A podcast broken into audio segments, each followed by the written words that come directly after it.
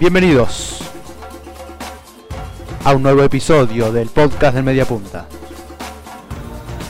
Mi nombre es Juan Igal y hoy me van a acompañar Santi Bausá y Juan Idiciacio. ¿Para qué? Para un viaje a Brasil 2014, uno de los mejores mundiales de la historia, el mejor del siglo XXI sin dudas. Vamos a recordar las emociones, los mejores equipos, los mejores goles en este episodio. Bienvenidos.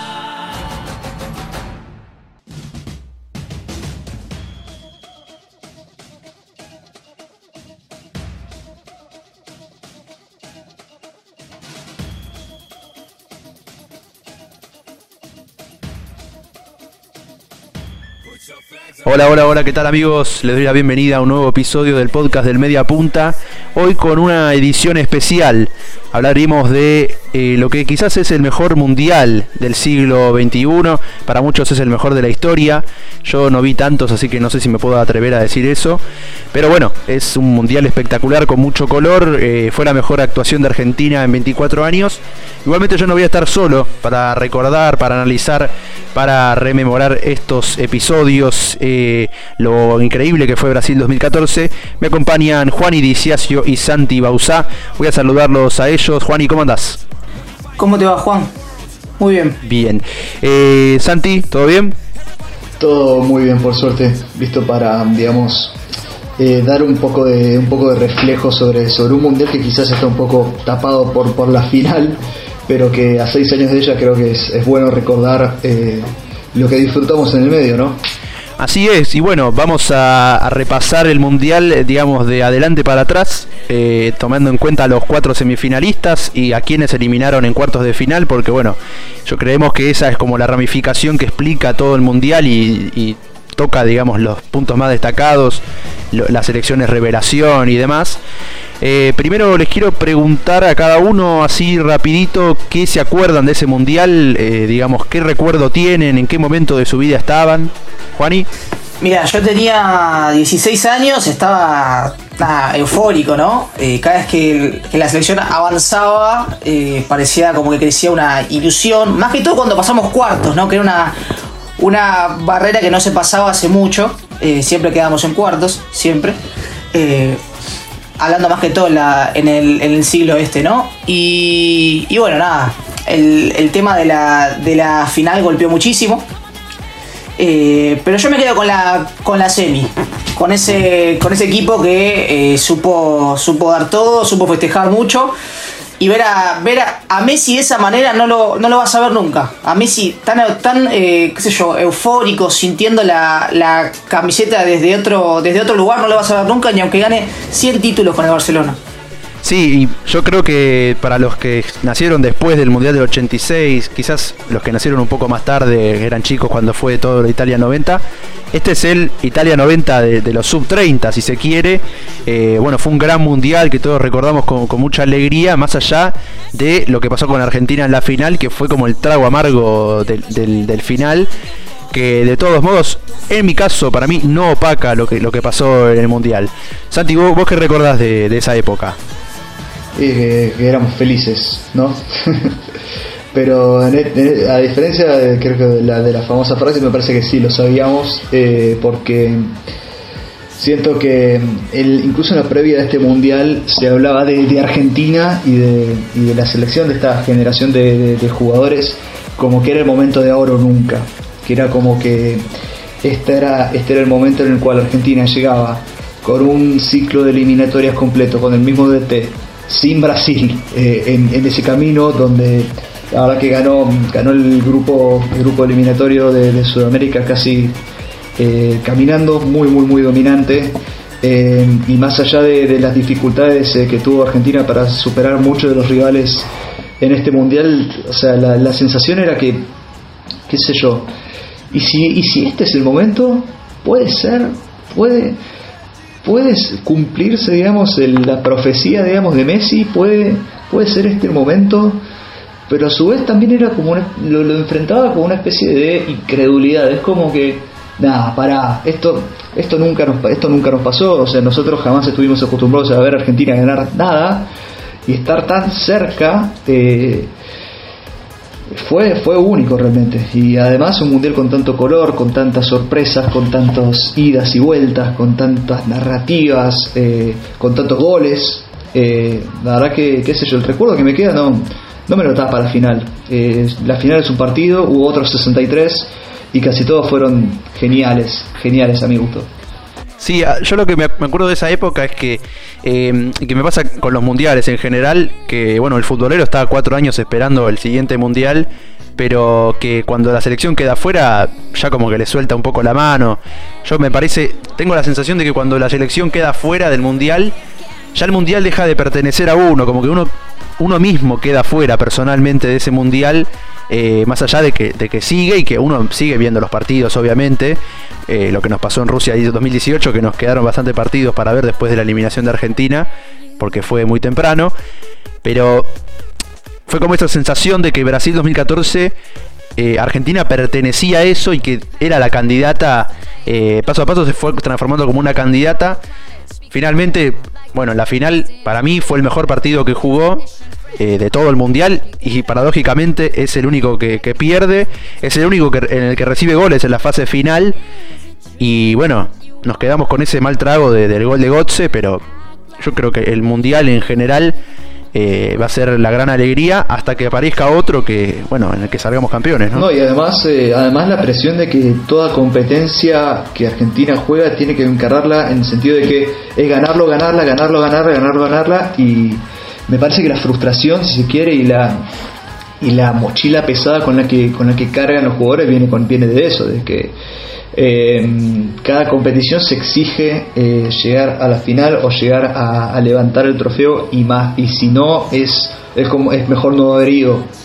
Y, y qué sé yo si no, si no lo encaras como, como, un, como una especie de momento en el cual bueno vamos a ir de poco vamos a conformar eh, vamos a primero conformar un equipo que se entienda no tenemos demasiadas oportunidades para jugar para jugar juntos y quizás en 4 o 5 años quizás podemos competir realmente como para llegar a ganar algo. Esa mentalidad no, no es predominante en absoluto. Y me parece que la frustración de los jugadores y, el bloqueo mental a veces viene, un poco por ahí, pero, pero bueno, o sea, qué sé yo, las ilusiones siempre se renuevan, eh, competencia competencia, sin importar cómo llegue la Argentina. Y, y bueno, obviamente que Brasil 2014 no fue la excepción.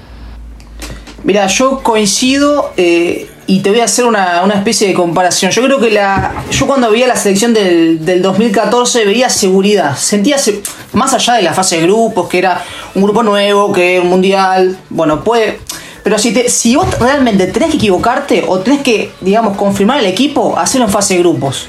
Porque siempre de octavos en adelante empieza otra competición. Acá es eh, ganar o morir, diría alguien que, bueno, eh, a ver, futbolísticamente hablando, ¿no? Pero lo que yo sentía de la selección 2014 es que me daba seguridad. Eh, al verla, por lo menos defensivamente, lo que no me daba claramente la, del 2018 con una camada que ya llegaba a lo último, con un Macherano que, que no podía parar a nadie, lamentablemente, ¿no? Pero bueno, eh, físicamente hablando no estaba y, quedó bastante e, evidenciado, pero, pero bueno, eh, las cosas pasan por algo, uno dice. Yo creo que yo creo que va a haber revancha, en algún momento va a haber revancha. Pasa que eh, nosotros estamos golpeados porque ya venimos del 2003. Éramos chicos, pero de 2003 que Argentina, no, bueno, desde el, 93, ¿no? Pero hablando de nuestra generación, 2003, 2007, 2015, 2016, 2014. Y llega uno, hasta yo creo que el propio jugador que se pone la camiseta está frustrado. Más allá de que no sea de la misma camada, uno ya carga en la, en la, en la, en la espalda, digamos, ese ese, ese gusto amargo de decir, ¿cuándo, ¿cuándo nos vamos a sacar esta mufa? Pero bueno, este año no se da la Copa América, imagínate, peor todavía. Sí, bueno, y, también está bastante interesante, que lo vamos a hablar después cuando nos metamos de lleno en lo que fue la selección en este mundial, el contraste, ¿no? Entre Brasil 2014 y Rusia, un Brasil 2014 que fue el final de un proceso, que fue el proceso Sabela, y Rusia 2018 que fue un equipo que llegó este, casi sin nada armado, con un entrenador que decía que él improvisaba, que todo lo que surgía de su mente lo, aplicaba a la cancha y que no planificaba. Em, vamos a arrancar entonces con este análisis de Brasil 2014, más que un análisis en realidad es como un, homenaje a este mundial que, fue bastante espectacular en, en todos sus sentidos, como muchas selecciones eh, tuvieron su, emoción, también su, identidad de juego. Arrancamos con Brasil, la selección anfitriona, que se la vio como bastante presionada desde un principio. Eh, me parece a mí que lo que pasó finalmente con Brasil fue una expresión de todo lo que se, lo que se, vio eh, lo que se estuvo manifestando a lo largo de todo el mundial, eh, tanto en lo que fue lo que pasó fuera de la cancha, con una hinchada argentina muy numerosa. bueno, la cercanía ayudó en eso, aunque Argentina siempre lleva, lleva cantidades, esta vez creo que fue muchísimo más y también con lo que pasaba dentro de la cancha, un Brasil que no tenía demasiadas herramientas, que siempre estaba como presionado, siempre jugaba con lo justo y que terminó pasando muchas veces, eh, no sé si de casualidad, pero, pero con lo justo. Eh, Santi, ¿vos, qué, ves sobre Brasil? a mí me parece que durante ese mundial Brasil eh, le, jugó, le jugó en contra en vez de jugar a favor como, como suele pasar el hecho de, el hecho de ser local en, en, su mundial porque bueno Brasil tuvo durante, durante bueno, 60 años, eh, bueno, más de 60 años anteriores, la sombra de el maracanazo, de, ese mundial que, Brasil parecía que iba a ganar caminando y que contra todo pronóstico terminó, terminó perdiendo en el último partido contra Uruguay. Eh, y también un plantel que ya era, no sé si un momento de transición, pero era un plantel extremadamente raro eh, un plantel que, bueno, no tenía las mejores opciones de, eh, arriba de 9, se hablaba de, Joy, de Fred como, como ejemplos categóricos eh, para una Brasil que tenía que bueno que supo disfrutar en, años anteriores de Romario, Bebeto, Ronaldo, Rivaldo, Luis Fabiano incluso en 2010 y Adriano también y bueno, que, la, que, de ahí a que las opciones sean Joy y Fred es, es un contraste fuerte, es un Brasil que sí, es triste, que sus mejores opciones eran, eran la defensa, pero aún así, eh, aún así ganó la mayoría de sus partidos con eh, desde inseguridad hasta incluso polémica. Se recuerda, por ejemplo, aquel debut contra Croacia, donde el árbitro Nishimura termina sancionando termina sancionando un penal que, la verdad que tiene muchas dudas después de que Brasil incluso empezara perdiendo ese partido con un gol en contra siendo el único mundial que empezó con un gol en contra. Y, bueno después un partidos muy peleados contra Chile en los octavos de final donde el travesaño de el travesaño de, de, se dice Pinilla en, en la última jugada del tiempo extra podría haberlos eliminado en ese momento con Colombia también, un, partido que en el cual eh, también tuvieron un gol, eh, Colombia tuvo un gol anulado que, la verdad que generó muchas dudas y, bueno, y en sí se enfrentó a una de las selecciones sensación del Mundial y sufrió hasta que llegó obviamente la semifinal en la cual se enfrentaron a un equipo que era un candidato real y todos sabemos lo que ocurre en esa semifinal se, se desnudó eh, todo lo que todo lo que se, se, intuía todo lo que se asumía sobre sobre aquel Brasil inseguro y nervioso de aquel mundial no Juani Mira, yo coincido todo lo que dijo Santi, que es la realidad, y te voy a hacer una, una, comparación con eh, Argentina justamente. Yo creo que, por ejemplo, el Mundial de Argentina fue de menor a mayor, claramente todos sabemos, llegamos a la final, bueno. Y yo creo que el Mundial de Brasil fue de mayor a menor. ¿Por qué te digo mayor a menor? Porque empezó, está bien, ganando polémico, era el, era el local, ¿no? Era el organizador de ese Mundial. Tenía como cierta confianza, confianza que fue perdiendo a lo largo de, la competición. Y además te sumo que la lesión de Neymar también yo creo que chocó bastante al grupo, ¿no? Eh, es como que se te lesione tu mejor jugador eh, en ese entonces y, y bueno, yo creo que todo lo que dijo Santi es, lo que pasó. Eh, el, digamos, el, equipo con el que se enfrentó realmente equipo a equipo fue Alemania. Y bueno, y todos sabemos qué pasó. Sí, yo creo que, esto me hizo acordar Santi el otro día, eh, no me acuerdo qué jugadores, Julio César y alguien más levantando la camiseta de Neymar. Y David Luis, Julio César y David Luis. Y David Luis. Contra Alemania levantando la camiseta de Neymar que se había este, lesionado yo creo que era eso es una muestra de un equipo que estaba, eh, digamos, eh, débil. Una, una aura derrotista tenía. Muy individual.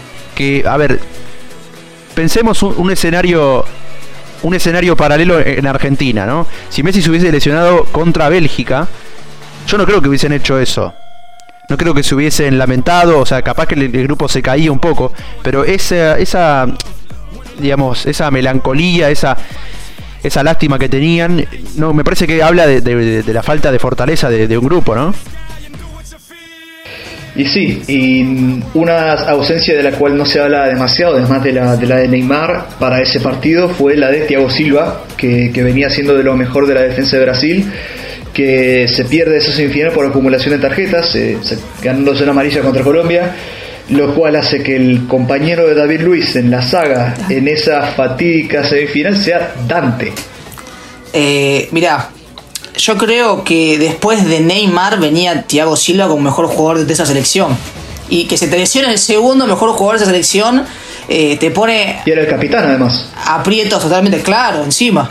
Eh, pero ese, a ver, uno ve ya esa selección con esos nombres que, que mencionaba Santi antes inevitablemente iba a terminar en, no yo no te digo en tragedia porque nadie se imaginaba siete goles no cuatro goles en cinco minutos es una locura eh, Alemania eh, eh, una topadora topadora totalmente pero ya con los jugadores Fred en el banco o incluso a veces jugando de, de, titular y que el recambio sea yo y ya ahí ya más o menos te va te va dando indicios de lo que era esa, selección que estaba en puro recambio. Sí, yo creo que Brasil también esto le, jugó un poco en contra eh, el no haber jugado eliminatorias. Quizás eh, las eliminatorias le hubiesen dado algún, digamos, algún tipo de pista eh, al entrenador para, bueno, ritmo. Claro, ver en qué, en qué situación estaban. Obviamente que es ridículo que un anfitrión juegue eliminatorias, pero me parece que eso también debería verlo. La FIFA, digamos, cómo acondicionar a un equipo anfitrión eh, durante los cuatro años que se está preparando para el siguiente mundial, ¿no? Obviamente que tiene la opción de eh, hacer amistosos, elegir sus rivales, pero me parece que hay falta ajustar un poco, ver un poco en qué, de qué forma eh, pueden competir esos cuatro años, obviamente que tienen nada, cada uno sus competencias continentales, pero es algo complicado. Claro, es la razón por la cual a casi todos los anfitriones se los mira un poco de reojo, en ese sentido, porque esa falta de competitividad, esa falta de, eh, ritmo, de, tener partidos competitivos eh, todo el tiempo como, como las demás selecciones, eh, lleva a que no se defina en todo cuál es el grupo, cuáles son los jugadores que funcionan, cuáles son los jugadores que mejor se, que mejor se asocian. Y eso bueno, quedó clarísimamente demostrado. Además Sudamérica cuenta con esto de que eh, excepto en los últimos años suele tener Copas América una vez cada cuatro años, lo cual significa que Brasil jugó la Copa América 2011 y la Copa Confederaciones 2013 como los únicos meses, solamente eran un mes de, fútbol competitivo, de fútbol competitivo eh, desde que terminó el Mundial de Sudáfrica y arrancó el Mundial de Brasil. Yo creo que estaban muy confiados. Eh, el armado del plantel es malo y, me sorprende que sea malo porque quien estaba a cargo era Luis Felipe Scolari, que eh, es un técnico con muchísima espalda, que ha sabido ganar un montón de títulos, Copa Libertadores Mundial, incluso con la misma selección en, el 2002. Y eh, me parece que lo llevaron para. Eh, porque tiene espalda y para tratar de organizar una selección para que. Porque, a ver, hay, algunos hinchas que pensaban que Brasil iba a salir campeón, pero no había chance. No había, no era una opción viable y cuando uno miraba el equipo se daba cuenta. Ahora, hay que ver eh, qué tenía en cuenta eh, Scolari en el momento de convocar a, los jugadores, porque como bien dice eh, Juan, si no los viste en las eliminatorias, ¿qué, qué, qué podés ver? ¿no? ¿Qué podés eh, evaluar? para saber a quién a quién llevar y a quién no. Sí, bueno, y, y también bueno pasó con yo creo que es un patrón que se repite con las grandes selecciones, más que nada, porque bueno, a Sudáfrica no se le exige que sea campeón del mundo, a Rusia lo mismo, eh, Corea y Japón no tenían esa exigencia, Alemania quizás sí y se quedó en el camino. Eh, el último antecedente que tenemos de un anfitrión ganando el mundial es Francia en el 98. Pero eh, también pasó dos años después del mundial que estamos hablando ahora con Francia en su Eurocopa, ¿no? Un equipo que, se termina cayendo eh, y que tenía toda la presión del mundo. No sé si vieron el documental, pero que tenía, digamos, una exigencia por salir campeón en, su casa. sin ir más lejos, eh, también podemos hablar de Argentina en la Copa América 2011. que también era la, Copa, eh, la Copa América que eh, ellos mismos organizaban. Era una también la Copa América de la cual Messi venía de ser el mejor jugador del mundo en el mejor uno de los mejores equipos de todos los tiempos.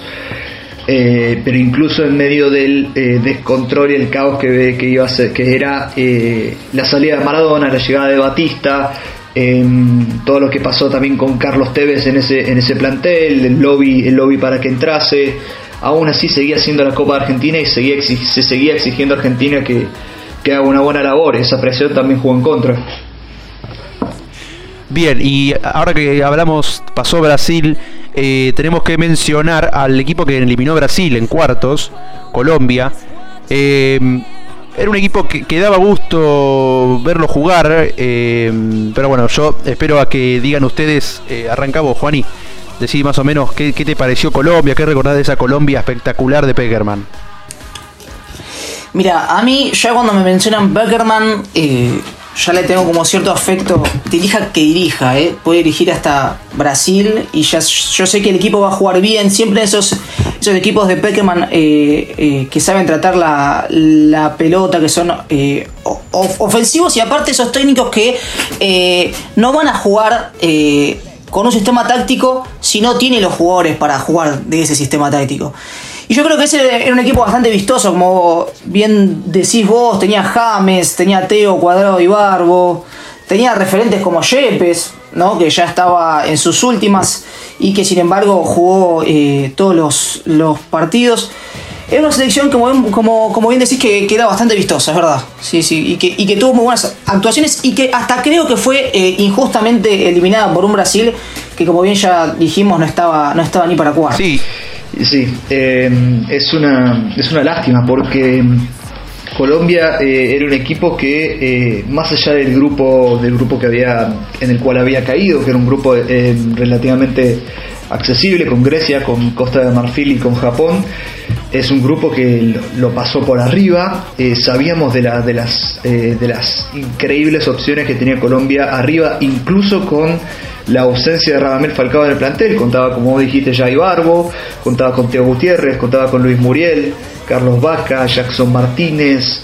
Eh, bueno, eran ilimitadas también las opciones arriba. Eh, Juan Fernando Quintero, que incluso eh, debuta, debuta en el Mundial con un gol, ya cuando todavía era una promesa del Porto, todavía. sí, era una selección que, bueno, que además también se llevó por delante Uruguay en los octavos de final. Con lo que es uno de los mejores bueno, de los mejores goles de la historia del mundial, de parte del mejor jugador de, de Brasil 2014, creo que para la mayoría, como fue James Rodríguez. Y, sí, la verdad que siento que ese, ese partido con Brasil em, terminó siendo como una especie de, bisagra también para mal en términos de lo que quizás fue una de las últimas funciones que vimos de James Rodríguez en, en su pico también, ¿no? Es una, es una lástima porque ya bueno, con la información que tenemos parecía que James, que bueno, obviamente después sería comprado por el Real Madrid como la gran estrella del mundial que llegaba, que llevaba al club, eh, al club eh, merengue, eh, junto con otros obviamente, pero que James, eh, bueno, lamentablemente nunca pudo siquiera estar cerca del nivel que demostró que demostró en este mundial. Sí, bueno, yo coincido. Eh, primero, Colombia daba gusto verla jugar porque había un ambiente espectacular. Lo, que, lo que llevó Colombia al mundial de, Brasil fue similar a lo que hizo Perú, que volvía al mundial en, Rusia 2018. mucha camiseta amarilla de Colombia en las tribunas.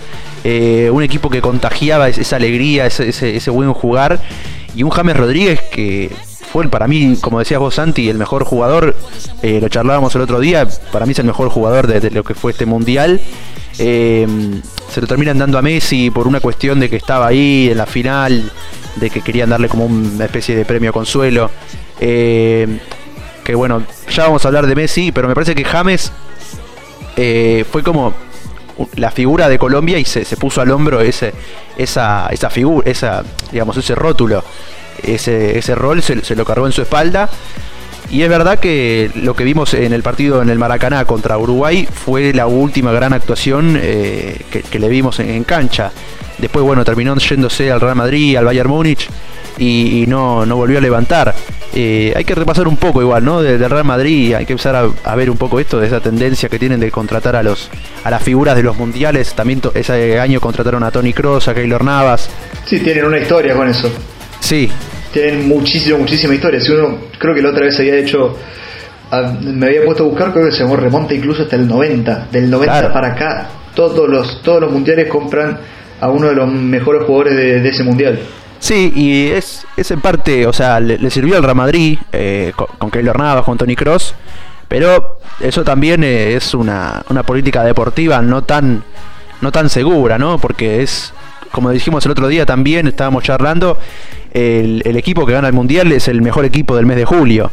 Los mejores jugadores son los mejores jugadores del mes de julio. Es un mes en el que puede pasar cualquier cosa, que todo lo que planificás se puede derrumbar y eso es lo que le pasó lo que le pasa a los equipos en el mundial en generalmente eh, entonces me parece que y como sí pasa pasa mucho como decía Juani eh, cuando pasa cuando hablan de Peckerman obviamente que uno ya empieza a confiar más un Peckerman que es un entrenador muy interesado en los procesos quizás en Rusia 2018 se quedó un poco con lo que es estrategia lo que es definir la identidad del equipo eh, pero es digamos en, la Alemania 2006 si no, si no me equivoco, 17 eh, jugadores de la, lista final de los 23 habían sido dirigidos por él en, juveniles. Lo que habla de un, Peckerman que apuesta a largo plazo, que es algo que en el fútbol actual, sobre todo en Sudamérica, no, no lo vemos mucho. Hay, hay excepciones claramente, como es el caso de Perú con Gareca, pero es un entrenador que, que sabe formar juveniles no es un improvisado. Que, le da a sus equipos una identidad de juego y que, que es lindo verlo jugar. Obviamente que nunca lo, o sea, pocas veces lo pudo llevar a, resultados concretos, digamos, con un campeonato, una copa. Pero la excepción de Alemania 2006. Esa selección jugaba bien. Eh, digamos, con Colombia yo no creo que tuviera un plantel como para ser campeón del mundo. La verdad que no lo veo tan cerca de eso. Pero por lo que jugó ese, ese mes, eh, parecía que podría llegar a ser. Lo que vemos ahora con el Atalanta, ¿no? Con el Atalanta vemos que se enfrenta con, equipos monstruosos y que, ¿quién te dice? Puede ganar la, Champions. Eh, eso me parece que pasó con Colombia. Sí, y además estamos hablando de que Colombia en ese mundial iguala el mejor resultado eh, de, toda la historia de los mundiales del país. estamos hablando también de un país que no jugaba un mundial desde 1998, donde queda eliminado en primera ronda por Inglaterra y por Rumania. Eh, y bueno, esto también quizás explica lo que habías dicho de cómo habían colmado, eh, Brasil estaba colmada de colombianos y todos los partidos estaban llenos de color. Vos lo, asociaste con Perú, yo creo que también tiene que ver con eso, que están quizás viendo la posibilidad de ver su país en un mundial después de muchísimos, muchísimos años. Eh, y eso tiene un valor inconmensurable. Y bueno, con el empuje que, agarró Colombia estuvo muy cerca de eliminar a Brasil, de hecho, insisto, hubo una decisión arbitral que, que le jugó en contra incluso, pero pero sí, me parece que ningún colombiano puede, puede mirar hacia atrás a Brasil con, con amargura porque no solamente por el fútbol que jugaban, sino por, por lo lejos que llegaron, es, eh, es un mundial que quedó en el corazón y en la cabeza de, cualquier hincha colombiano, pero en toda la historia. Y aparte, eh, a Peckerman lo tienen allá arriba, causó revolución totalmente, como vos decís, eh, Colombia no entraba a mundial hace mucho tiempo y haber entrado y haber llegado a cuartos, porque no es, no es solo hecho de entrar, sino de llegar eh, por dos partidos. No, no, no es que estaban ahí nomás. Pero bueno, eh, pasó, pasó lo que tuvo que pasar. Eh, las cosas son así, el fútbol es así, es totalmente dinámica de lo impensado, diría Pagani.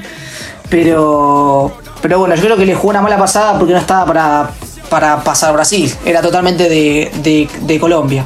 Sí, eh, a mí lo que me parece que podríamos trazar un paralelo es, eh, bueno, Colombia con expectativas menores como selección, eh, llegar a cuartos es un premio, obviamente que lo recuerdan con alegría, es algo similar a lo que pasó con Uruguay en Sudáfrica 2010, un Uruguay que, llega a semifinales y que lo festeja en la calle, ¿no? Llena las calles Uruguay, un país de, 4 millones de habitantes, que llena las calles para festejar. no me acuerdo si tercero o cuarto puesto, disculpen la, imprecisión que Cuarto puesto, sí, porque pierden el tercer puesto, claro, con Alemania. Eh, pero bueno, esto lo decía creo que Forlán eh, no me acuerdo si Forlano o Lugano, eh, que bueno, que Uruguay festejó eh, haber llegado a las semifinales de un mundial y Argentina con tres finales perdidas es muy duro. Son fracasados. Claro, es, es una, cultura totalmente distinta que en realidad se basa también en las actuaciones, ¿no? Porque Colombia no puede aspirar a. No puede criticar a un técnico por no ser, no ser campeón. Quizás lo puede criticar ahora a Peckerman, lo pueden haber criticado por no haber pasado a Inglaterra pero eh, me parece que es un buen paralelo para hablar también de lo que le pasó a Uruguay en, el, Brasil 2014, un Uruguay que eh, se hace fuerte en el grupo, pierde contra la, revelación que es Costa Rica, de la que vamos a hablar después, y que también eh, le gana bueno a Inglaterra. Ocurre el episodio de Suárez con Chiellini o Bonucci, la verdad los, confundo. Chiellini. Chiellini fue. Y, bueno, Uruguay que, se queda ahí en, la puerta con una Colombia que, venía, venía muy bien. Son igual. No me digas que no son igual. Chiellini, Bonucci, Insigne Mertens, son los mismos. Se rotan. cambian las camisetas. Son como hermanos gemelos que cambian. Sí, eh, no, pero lo que quería mencionar es para hablar de, de este Uruguay que se quedó un poco, ¿no? Como eh, no, lo, que, lo que le pasa a muchas selecciones es que no saben renovar su, sus planteles, le pasó bueno a España, que también vamos a hablar más adelante, eh, como bueno, no saber mezclar esto que da como cierta, ciertas garantías de llevar una parte del plantel con gente de experiencia y otra parte la, eh, la super sangre joven, ¿no? Lo que sería la juventud, las, nuevas las nuevas caras este, que le dio buenos resultados a Alemania, Francia. Claro, eh, de hecho, ese mundial para, para Uruguay terminó siendo una especie de bisagra porque es como el, mundial quizás donde juegan por, por última vez eh, históricos históricos de, Uruguay, como bueno, Diego Lugano, que de hecho su expulsión en el partido contra Costa Rica termina eh, dándole un lugar a nada menos que José María Jiménez en la, en la selección. José María Jiménez que era muy, muy, muy joven en ese mundial y que, y que se ganó el puesto con muchísima autoridad y lo mantiene el día de hoy.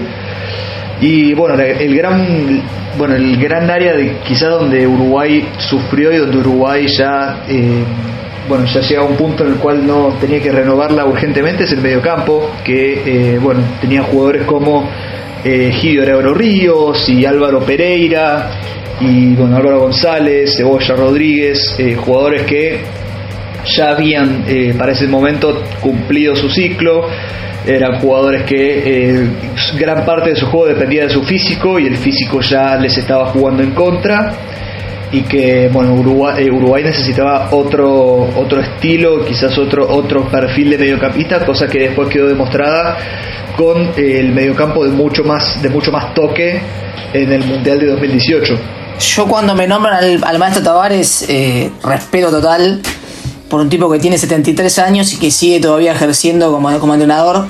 Eh, un tipo que tuvo 6 Copa Américas, 4 mundiales con Uruguay, que para mí es una locura, ya es mucho. Pero coincido con lo que dice Santi, yo creo que eh, le tomó cierto amor, cierto afecto a esa, esa plantilla del 2010 y no renovó mucho. Y ahí se vio un poco el, el desgaste de jugadores grandes como el Cebolla Rodríguez, capaz, como eh, Arevalo Ríos. Eh, Lodeiro capaz no, estaba, estaba eh, digamos, en, una edad buena. Suárez y Cavani también. Pero eh, creo que sí, que le costó, digamos, la renovación. Más allá de que en lo que es plano mundial, Uruguay sabe lo que pesa la Copa del Mundo y Colombia no y sin embargo eh, eso no se vio, no se vio reflejado por lo menos en ese partido, donde Colombia dominó, supo llevar el, partido a su ritmo y ganó 2 a 0.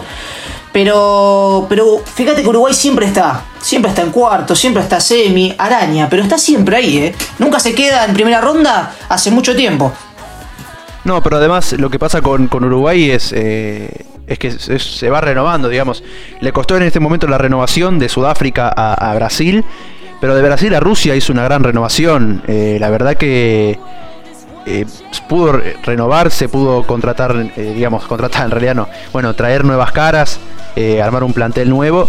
Y bueno, en Rusia terminó siendo un buen mundial. Lástima que se fue con el, de lo que sería el después campeón, este que es Francia. Bien, em, cerrado esta, esta gran burbuja que, que incluía Brasil, a Colombia, Uruguay. nos movemos hacia el otro semifinalista de, esta llave, que fue Alemania. Una Alemania que, digamos, yo creo que apretó el acelerador sobre el final, eh, más allá de que, bueno, pasó bien contra, contra Francia, contra Argelia, pero que apretó el acelerador en la final, en el final, perdón, y, y se terminó llevando un mundial como parte, como frutillita del postre de un proceso muy largo en el que, bueno, terminó como terminó y que nosotros lo recordamos con, con tanta tristeza, ¿no? Sí, eh, Alemania me parece que termina, termina en ese mundial culminando un proceso que yo tengo entendido que empezó en el 2000. Eh, empezó con eh, este proyecto que, lleva a cabo la, federación de formar a un grupo de directores técnicos que se encargaron básicamente de eh, desarrollar y desarrollar y desarrollar eh, futbolistas en las inferiores de los clubes. Iba a aplicar a eh, el mundial que ellos organizaron, Alemania 2006, armaron varios, varios equipos, varios planteles con vistas a ese mundial. Obviamente que sabemos que Alemania no gana ese mundial, de hecho queda tercero, pero termina cumpliendo una muy buena labor y vimos que muchos de esos jugadores de, de Alemania 2006 terminaron siendo fundamentales eh, para los campeones de 2014. Estamos hablando de jugadores como Per Mertesacker, Philip Lam, Bastian Schweinsteiger, Lukas Podolski, Miroslav Klose. Y se vio que eh, con el paso de los mundiales fueron eh, sumando jugadores que fueron incorporándose en Mundial Futuro, por ejemplo los campeones de la Euro Sub-21 y estrellas del Mundial 2010 como fueron Sami Khedira, Mesut Özil, eh, eh, Manuel Neuer que ganó el puesto que ganó el puesto ahí sobre ese mundial.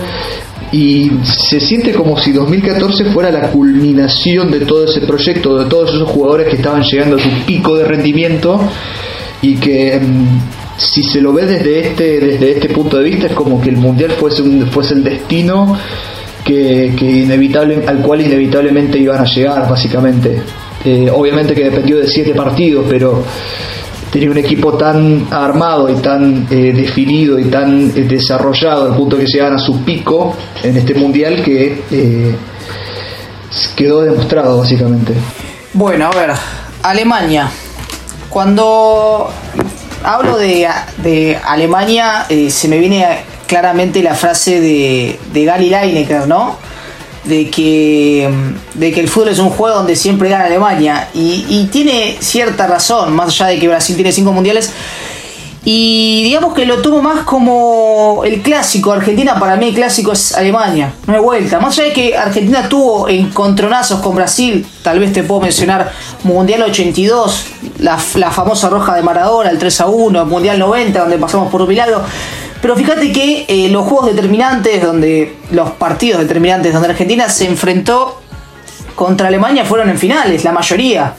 Finales que ganamos, finales que perdimos, eh, y justamente, en mi opinión, como es en el 90. Pero, pero bien dijo Santi, un equipo que constantemente está buscando, mirando hacia el futuro con el tema de la renovación. Eh, capaz en 2018 pagó caro eso, más allá de que no tuvo fortuna en los resultados y de que está la mufa, y karma de los eh, equipos campeones que quedan eliminados en primera ronda, por ahora se sigue cumpliendo, vamos a ver con Francia, pero, pero también una selección que no fue ni mayor ni menor, sino que, se mantiene siempre ahí, se mantiene eh, regular a mayor y siempre rinde, siempre, y si no rinde, tiene un cabezazo salvador y gana, pero gana. Eh, y siempre constantemente ahí. Yo creo que Alemania a ver, em, lo, que pasa con, lo que me pasa con los campeones del mundo últimamente es que me parece que son equipos a los que no les sobra demasiado fútbol, em, que son equipos sólidos, pero que no son avasallantes. Bueno, parece un poco loco decir esto, viendo que Alemania eh, atropelló a Brasil, que la hizo bosta, pero me parece que tanto Alemania como Francia, que son los últimos campeones, y España lo mismo, son equipos que no tienen demasiado juego lindo, que no es, una, no es un valor para mí, obviamente lo, importante siempre es ganar, pero que no son eh, selecciones eh, que, dejen una marca en la cancha. A ver, todos vamos a coincidir que la España de la Eurocopa 2012 jugaba mucho mejor que la España campeona de, del 2010, ¿no? Y yo creo que con Alemania, Alemania arrancó un grupo en el que se impuso con autoridad. Eh, en octavo sufrió un poco con Argelia. Una Argelia que, si se lo proponía Argelia, podría haber sido la revelación de esa, la revelación de, esa llave. Pero bueno, se encontró con una Alemania que estaba muy firme. Eh, en el grupo no le fue tan bien, digamos, tuvo sus dudas. Y en cuartos elimina a Francia, ¿no? Con, con, la autoridad, con, con, digamos, sin ninguna debilidad quizás, pero este no fue un equipo que, digamos, que fue tan superior al resto. Yo creo que la final con Argentina es el peor partido de Alemania en el Mundial, eh, que se encuentra muy... Mérito de Isabela, claramente, de, de Enzo Pérez, de, bueno, de ese, armado de Argentina que, bueno, eh, si no fuera por dos o tres jugadas lo hubiese ganado. Una Argentina que jugó muy bien ese partido, que no venía mostrando, al igual que Alemania, no venía mostrando grandes actuaciones, pero esa es la, sensación que me da con los campeones del mundo últimamente. Y hablamos de, si hablamos de, Alemania, tenemos que mencionar a Francia, que fue el después campeón. Eh, acabo de darme cuenta que es una tendencia eh, que ocurre desde el año 2010 que el campeón del actual mundial elimina al futuro campeón del mundial en alguna instancia, no siempre se repite eso. Eh, pero bueno, Alemania elimina a una Francia que estaba verde, que todavía no tenía, digamos, un plantel armado. Después pasa lo que le pasó en la Eurocopa 2016. Una Francia que no repite tantos participantes en Rusia 2018 pero que ya empezaba a mostrar a Griezmann, a Pogba, a Varane, jugadores jóvenes que en ese momento no habían explotado todavía quizás, pero que empezaban a mostrarse y una, una selección de jugadores algo quedados, algo ya grandes, que no rindieron demasiado, ¿no? Sí, uno mira hacia atrás el plantel que llevó Francia a ese mundial y la cantidad de nombres que uno ve que, que bueno, que no prosperaron o que no, no cumplieron con la promesa que, tenían en ese momento. Es, es impresionante. Tienen nombres como bueno, Morgan Schneiderlin, Lloyd Remy, eh, otros como Eliakim Mangalá, eh, Remy Cabela, Johan Cabay, Mamadou Sakho, que también recuerdo que era un líder en su momento en el, en el Paris Saint Germain, también había pasado al Liverpool. Pero bueno, también contó con un, con un jovencísimo Luca Dini que no fue campeón del mundo, pero resultó ser un, un lateral bastante, bastante útil, especialmente en el Everton. Pero, pero sí, una Francia que eh, más allá de esos pocos nombres eh, que, jóvenes, que eventualmente también fueron de los mejores jugadores eh, de, la Francia de la Francia campeona, te agrego también por ejemplo a Matuidi, que, que también tuvo su debut mundialista en, en, Brasil, pero era una Francia que hay que recordar que venía de un golpe durísimo, pero durísimo, como fue el Mundial 2010 y eh, el motín de, de Nicolás Nelka en ese, en ese mundial que eh, no solamente hizo que casi todo el plantel se le diera vuelta al técnico de ese momento, Domenech, sino que terminó con performances realmente eh, vergonzosas ante especialmente ante México y ante Sudáfrica terminarían sumando solamente solamente un punto en ese mundial. Y el hecho de que eh, Francia haya podido superar el grupo de la forma que lo hizo, incluso llegando a ganar 5 a 2 eh, frente a Suiza, eh, y perdiendo, bueno, como dice la frase de los Simpsons, cayendo ante el mejor, al menos se fue con la cabeza en alto y pensando, bueno, Em, no hicimos un mundial brillante, pero definitivamente hicimos un mejor mundial que, el mundial anterior y hay ciertas piezas en las cuales se puede construir un equipo. Eh, obviamente que esto estaba eh, enfilado, como dijiste, hacia, hacia la Eurocopa que ellos mismos organizaron, pero con la cantidad de jugadores que han desarrollado desde 2014 hasta hoy, em, me parece que Francia siempre terminó siendo uno de los grandes candidatos a ganar el último mundial y no, no, necesariamente quizás por, por, porque el equipo sea justamente demasiado demasiado eh, unido o demasiado que sea una maquinita ya que bueno incluso en, el mismo mundial de Rusia también habían dudas sobre el que también fue de T en este mundial 2014 Didier Deschamps. Pero eh, simplemente por la cantidad de jugadores que terminó sacando Francia desde el final de Brasil 2014 yo coincido con Santi también. Eh, Francia tal vez en el 2014 no era un equipo tan vistoso, pero porque no tenía los intérpretes eh, que, que tuvo en 2018 para hacer eh, o para capaz influir en partidos determinantes. Hay que tener en cuenta que, bueno, más allá de, de, todo el lío que tuvo Francia con el anterior técnico, eh, Deschamps llega en 2012 y llega con la idea de un proyecto que eh, a largo plazo y con mucha paciencia tuvo sus frutos, ¿no? Que fue en el 2018, que podría haber sido también en 2016, pero bueno, eh, la mala fortuna no, no, se le pudo dar. pero lo que mencionaba Santi respecto a la, a la plantilla es bastante, bastante mala. son jugadores que tal vez, no sé, uno no llevaría, pero eran los jugadores del momento. Caso contrario, perdón, a 2018, donde eh, vemos un Griezmann que eh, sale de la Real Sociedad, que explota, que va al Atlético Madrid en 2014, para después, con el tiempo, afianzarse eh, como uno de los jugadores claves del Cholo y, sobresalir en el, Mundial 2018, que para mí hasta incluso fue más determinante que Mbappé. Algunos dicen que no, pero bueno, es todo, es un conjunto. Bueno, ahí está Mbappé, otro que no, que no no estaba tenido en cuenta en, los planes en 2014 y resurge en 2018. Ni siquiera había debutado profesionalmente, era un, era un pibe de 15, 16 años, o sea. Mm, tal cual. Y terminó siendo, claro, y terminó siendo la revelación de ese mundial y de, y, de ese equipo. Pogba también. Yo creo que se fueron dando las cosas, fueron dando las cosas. Y fue como una especie de, de revancha del, del 2016. Y que si me das a elegir, me quedo con el mundial toda la vida. Pero bueno, son gustos. Sí, por supuesto. Igualmente hubo, digamos, en el medio entre 2016 y 2018 hubo muchas cosas. Yo la verdad eh, vi el documental sobre Francia, em, que en realidad pretendía ser una especie de documental celebrando la Eurocopa que terminaron perdiendo. No recuerdo si en el medio de uso tuvo algo que ver eh, el escándalo sexual de Nicolás, de, perdón, de, Benzema, de Karim Benzema. Eh, no, me acuerdo bien cuándo, cuándo fue, fue en 2015, en 2015. Fue, o sea, de hecho este es el último, el único mundial, de, bueno, el último mundial también donde juegan Balbuena y Benzema en el mismo plantel. Sí, a mí me parece que, o sea, salvando las distancias, es un poco lo mismo que se hizo con, con Icardi acá, digamos. Eh, no sé, no lo veo tan distinto a lo que pasó con, con Icardi, eh, más allá de que lo Benzema es muchísimo más grave. Pero lo de Icardi fue algo similar, implícito en realidad, porque bueno, se, le previó básicamente la entrada a la selección por estar involucrado en una situación de, infidelidad de, un jugador que es muy amigo de, ciertos futbolistas que están en la selección hace un tiempo.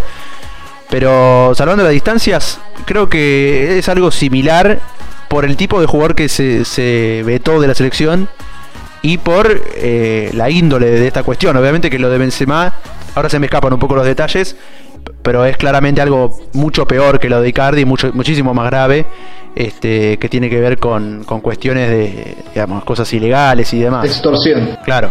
Eh, pero sí, y además, quizás con el paso del tiempo y con el paso de los partidos de Jean, incluso llegó a encontrar un motivo táctico, si se quiere, por el cual Benzema no es parte, no es parte del plantel francés, como es el hecho de que Giroud terminó siendo una especie de, eh, de, hombre objetivo también para bajar pelotas y para asistir también, además de, además de, ganar arriba a eh, Mbappé y a Griezmann, eh, cosa que se demostró por el hecho de que no hizo ningún gol en el Mundial de 2018 pero aún así eh, terminó siendo fundamental para, el triunfo francés en 2018. ¿Qué tema, no ese? Ahora que me que vos eh, hablas de Benzema, digo, un jugador que hace 11 años, hace poco se cumplió eh, que este, hace 11 años que está en Real Madrid, ni más ni menos, para mí es un goleador fenomenal, superior a Giroud, pero técnicamente, futbolísticamente, y sin embargo, desde ese encontronazo, de esa pelea, no volvió más a la selección francesa.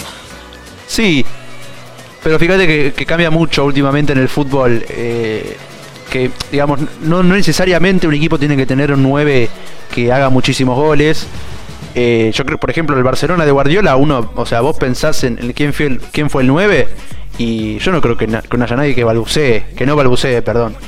Digamos, estuvo todo, eh, pero digamos, ese equipo no se caracterizó por un 9 que, que, haga goles, sino que el que más goles hizo fue, fue Messi, que no tenía esa posición.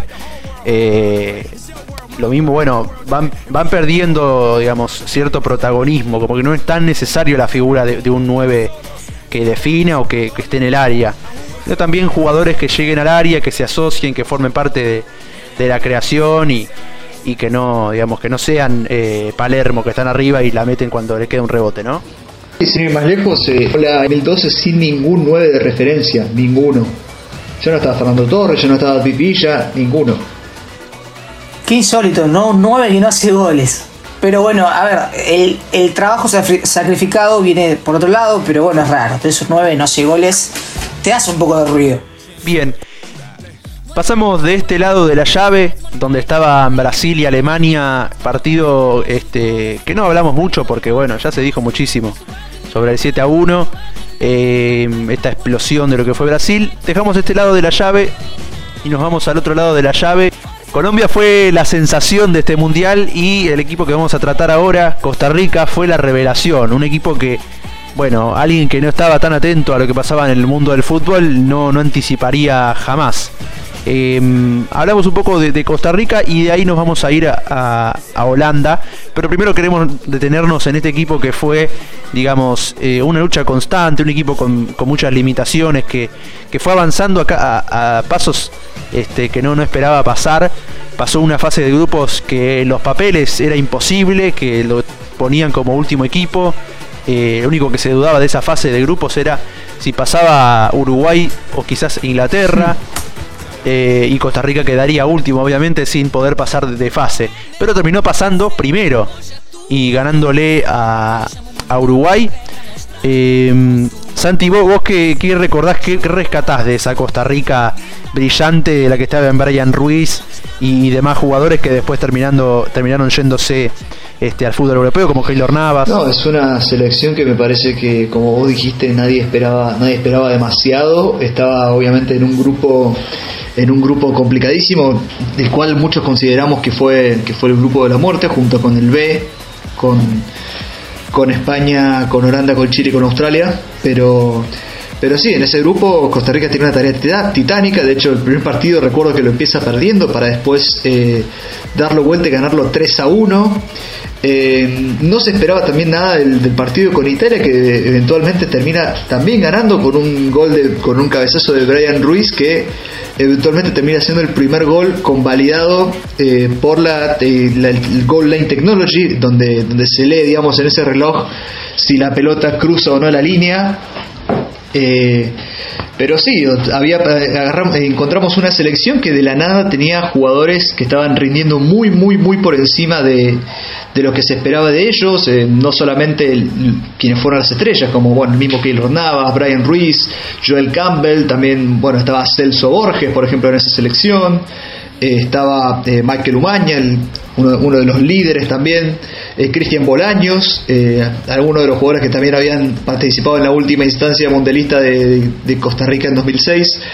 Y bueno, también se, se, terminó erigiendo como, como el gran, gran, gran jugador de esta, selección, Keylor Navas, también por el protagonismo que tuvo en las tantas de penales que tuvo que enfrentar eh, que tuvo que enfrentar Costa Rica eh, contra Grecia justamente eh, fue el héroe que, que, lo llevó a cuarto de final y un encuentro totalmente impensado contra eh, nada menos que los Países Bajos y que también solamente perdieron eh, en instancia de penales en ese famoso partido donde Luis Van Hal eh, cambia de arquero finalizando el partido y Krul se convierte así en el héroe, pero, pero definitivamente es, un, es un mundial que es puso a gran parte del plantel costarricense en el mapa. nadie como obviamente Keylor Navas que se ganó un pase al Real Madrid. Después hay otros que se desinflaron. La otra figura de la otra figura del equipo fue Joel Campbell, del cual se esperaba mucho en el Arsenal. Había salido muchas veces a préstamo, pero no tuvo los minutos que, que se esperaban. Pero el recuerdo de esa, de esa selección que jugó obviamente muy, muy, muy por encima de del nivel de los jugadores, de lo que muchos esperaban. Eh, quedó, quedó obviamente en la memoria de, todos básicamente porque era porque era un equipo al cual no se le que se le podía plantar a cualquiera y le podía hacer partido a cualquiera. De hecho contra contra Holanda no, no recibió goles y se fue después de todo como invicto. Y a Grecia casi le gana además. Sobre el final lo, empató eh, creo que Sócrates Le empata sobre el final del partido. Sí, Papastatopoulos. Sí, casi le gana. Casi le gana. Sí, sí, sí, sí. Eh, mira, Costa Rica yo le tuve como cierto afecto, viste que uno se suele encariñar con los equipos chicos a veces y quiere que llegue hasta lo máximo, ¿no? Quiere, no te digo ganarlo porque ya es eh, algo utópico, pero eh, hay ciertos datos que, eh, digamos, le dan cierta importancia a lo que logró Costa Rica en 2014. más que todo, primero, que solamente cuatro cuatro participaciones en mundiales. ¿sí? Estamos hablando de Italia 90, 2002, 2006 y 2014. Esta fue, fue, la, fue la cuarta participación. Y bueno, eh, lo importante, lo, ya lo dijo Santi, eh, un equipo que, digamos, estaba en el momento indicado, eh, en el lugar indicado, y los jugadores rindieron como tenían que rendir. Yo creo que hasta el propio técnico quedó sorprendido por, la, por el rendimiento de algunos jugadores. Y mira, te voy a dar un dato que eh, estaba chequeando acá. Solamente dos jugadores de los 23 que fueron a, Brasil, solamente dos jugadores jugaban en ligas eh, top, podríamos llamarles. Uno era Keylor Navas, que jugaba en el Levante, en la liga, y el otro era el defensa Junior Díaz, que jugaba en la Bundesliga. Eh, eso te da un poco también el panorama de lo, importante que fue esa hazaña que bien contaban ustedes. Sí, bueno, y Costa Rica que se plantó como un, digamos, la selección más querida, si se quiere, por el resto. Este, bueno, excepto yo no creo que Grecia lo quiera mucho. Eh, pero me parece que era como la selección que, todo, por la que todos hinchábamos. Eso también intentamos hacer, intentamos hacer con, eh, con Perú en 2018. Perú se quedó un poco atrás. Con Rusia. Sí, con Rusia también. Con Rusia que avanzó contra todo pronóstico a, a cuarto de final. Sí, sí, contra, contra Croacia creo que muchos hincharon por, por Rusia. Pero eh, bueno, Costa Rica que fue bastante firme y que ese equipo tan querido, que muchos eh, queríamos que avanzara a cada paso que daba, se enfrentó con eh, el villano, ¿no? Con el malo de la película, con, con Holanda, que desde el primer partido que se enfrentaba al, último equipo que se había enfrentado en un mundial, que era España, ni más ni menos que en la final, que le había ganado con ese gol de Iniesta. Eh, Holanda que ya desde el primer partido se planta como, digamos, un equipo villano directamente, que va a arruinar la fiesta y si puede te hace cinco goles. Te destruye, eh, dándole vuelta al partido a Australia, imponiéndose eh, con autoridad frente a Chile y con España, que bueno, la pasó por arriba y mantuvo todo, en todo el mundial ese, ese rótulo de, digamos, de villano. También en el en octavo de final contra México, eh, con ese famoso penal que termina eh, metiendo un telar que le hacen a Robben, un penal que los mexicanos al día de hoy, lo leí hace poco en Twitter, eh, siguen, siguen llorando ese penal, obviamente, bueno, nosotros también seguimos reclamando el penal que le hace Neuer a Higuaín. Eh, pero bueno, Holanda con esta postura, ¿no? Este equipo eh, fuerte, arrollador que viene y te, se puede, te hace cinco goles, que no le importa, eh, que elimina, bueno, eliminó. Yo creo que quedó un poco en ese, en ese lugar por las elecciones a las que eliminó. Eliminó a la España, que venía siendo campeón. Le ganó a Chile, que era un equipo que estaba cerca, digamos, de Brasil, por eso había muchos hinchas. También pasó lo mismo con México, que también estaba lleno de hinchas. También recordamos, bueno, partido México-Brasil, que parecía que había más mexicanos que, brasileros.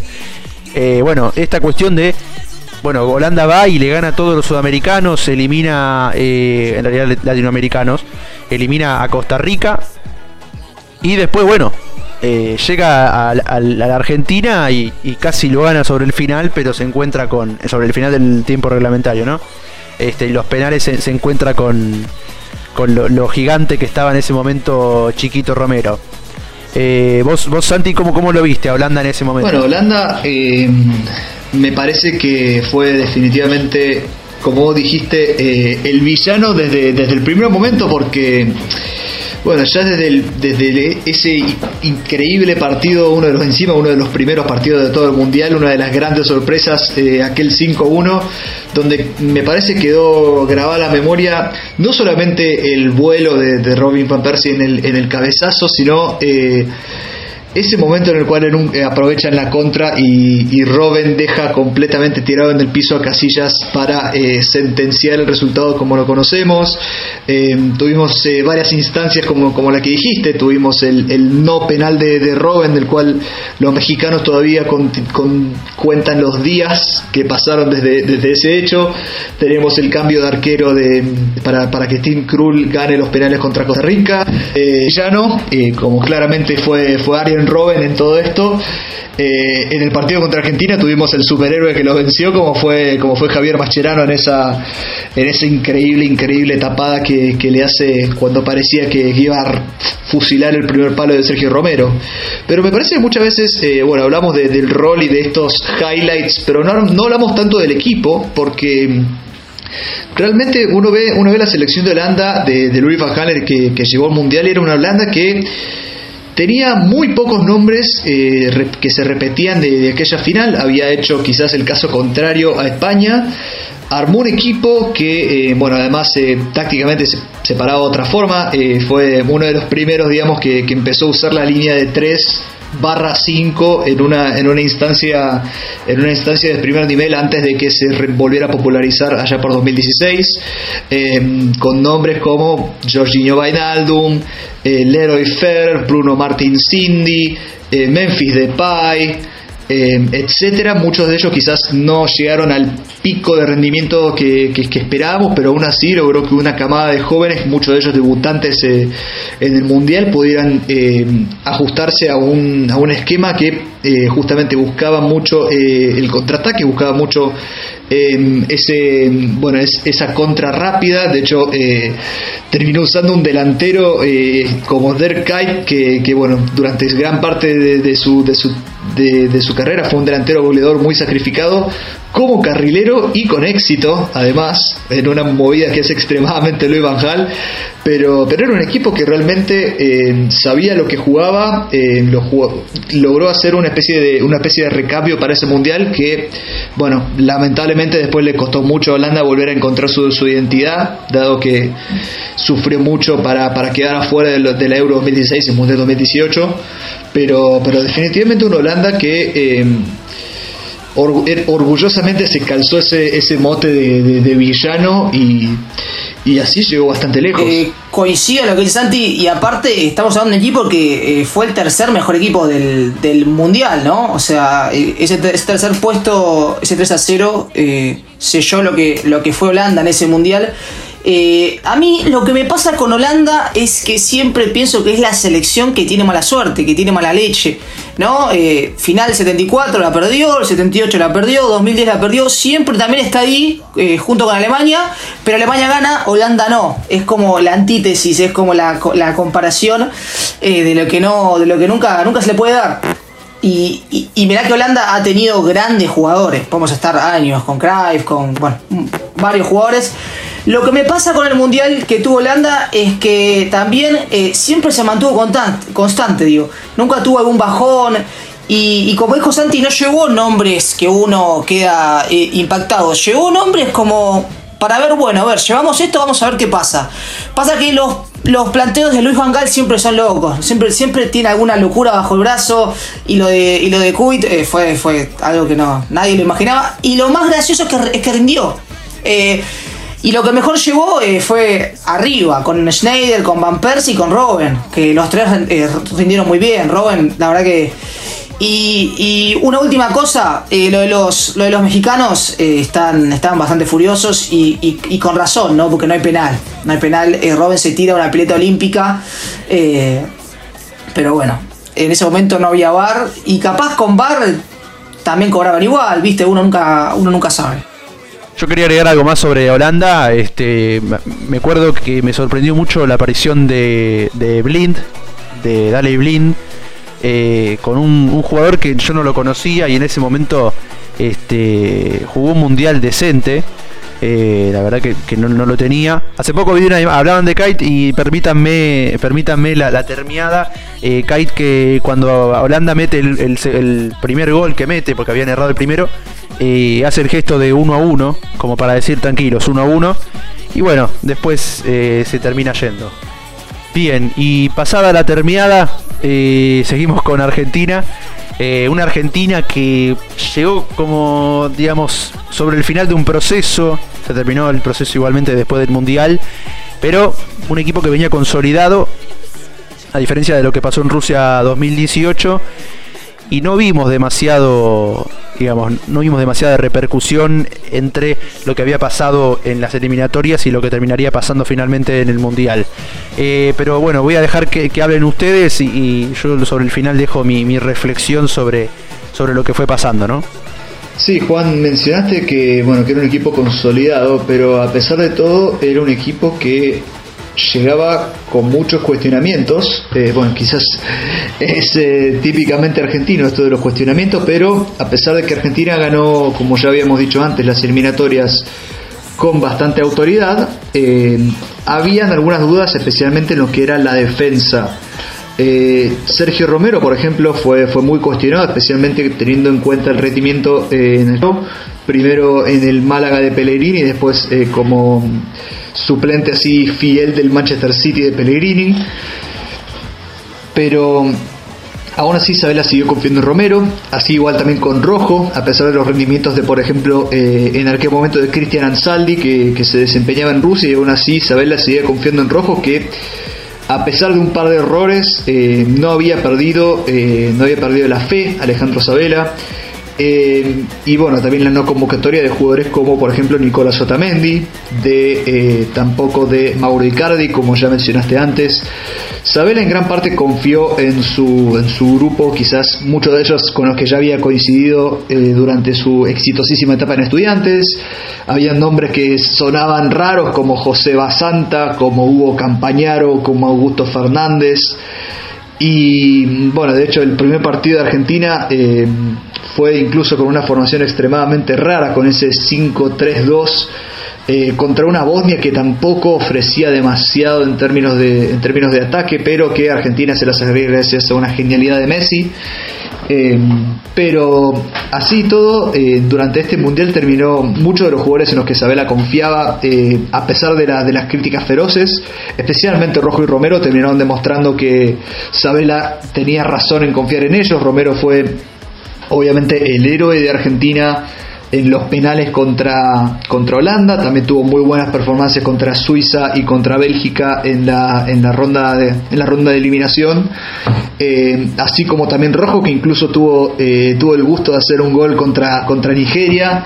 Eh, también vimos a un Messi que quizás durante esa fase de grupos fue el que sacó adelante el equipo y que seguramente sin, sin, sin él Argentina hubiera sufrido mucho más de lo que sufrió para pasar, a pesar de que Sabel había descrito el grupo al momento del sorteo como el grupo de la vida, pero tanto Bosnia como Irán se complicaron mucho las cosas y fue Messi el que, el que salvó, más allá de que eh, con el paso de los partidos, eh, Messi tuvo que eh, tomar un rol más de más no tan protagónico como en la fase de grupos ya que el equipo necesitó ajustar un poco más las tuercas eh, defensivamente para lo que eran los, los, enfrentamientos mata a mata. Pero eh, Argentina eventualmente terminó cumpliendo, cumpliendo su objetivo, como había dicho el mismo Sabela, pasó el Rubicón, llegó a la final y después pasó lo que pasó. Coincido con Santi en un 100%, eh, yo creo que, que la selección fue de menor a mayor que hicimos lo que hacemos los argentinos eh, todos los días, ¿no? Que es subestimar, subestimar todo el tiempo, subestimamos un grupo que parecía fácil eh, y de hecho no lo fue. Eh, Bosnia tal vez con un estandarte como es Seco, como el único jugador capaz que podía sobresalir en la parte ofensiva. Si no es por Messi tampoco hubiésemos avanzado. Eh, así que parte de ese mérito viene por él también, como eh, por parte de Isabela, porque yo siempre eh, remarco que el técnico es la cabeza de todo, es, es, como un, es, un conglomerado muy grande, ¿no? Y Isabela bancó un proyecto, llegó en 2011 y, y dio sus frutos, dio sus frutos más allá de que, bueno, en la final todos sabemos lo que, lo que pasó, incluso en la competición, ¿no? Durante la competición, eh, ya el, primer partido puso línea de 5 y después ese partido la línea de 5 desapareció hasta el final de la, de, bueno, del, mismo mundial.